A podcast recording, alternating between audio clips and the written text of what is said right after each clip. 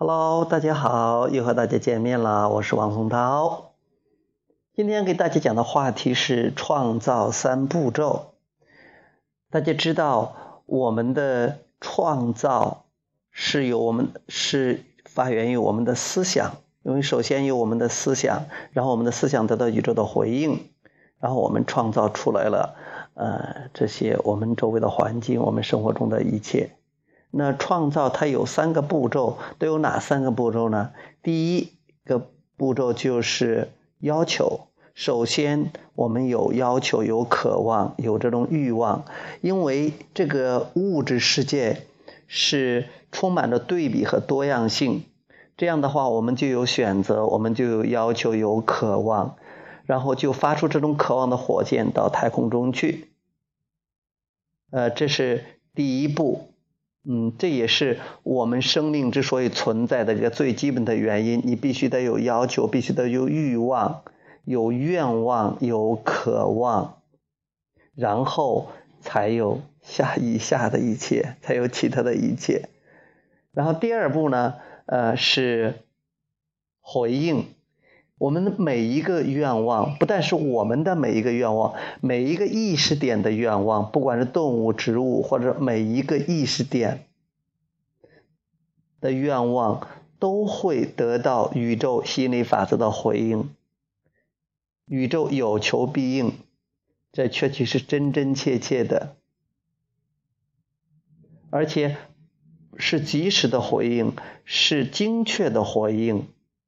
嗯，从来不会落下的，也从来不会缺席的，也从来没有偏心的。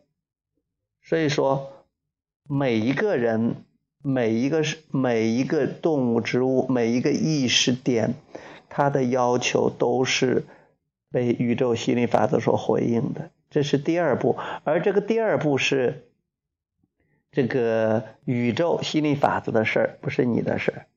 然后第三步呢是允许，这是我们真正做到了。所以我们讲心理法则，讲来讲去，我们讲的最多的也是最重要的就是允许的艺术。也就是说，如何做到这第三步？第三步才是需要我们下功夫的，需要我们真正去呃去了解、去运用的。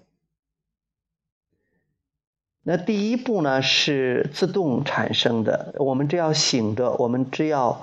呃，不是在睡着的状态下，只要是醒着，只要有意识，我们就发出渴望，因为我们都在都在探索着对比，所以渴望就会不断发出来，不断的发射到太空中，这个欲望的火箭不断发射出去，然后心理法则在每一个愿望发射的同时都做出了回应，所以第一步是自动完成的，第二步是吸引力。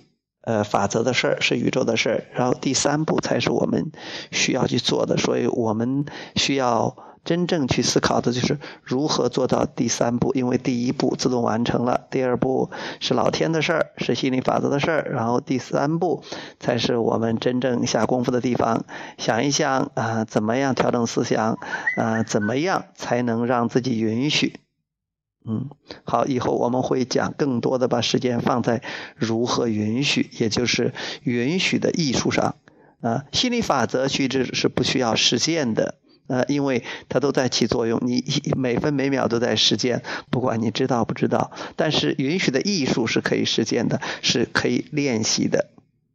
好，呃，今天这个话题就讲到这里，谢谢大家，我们下次再见。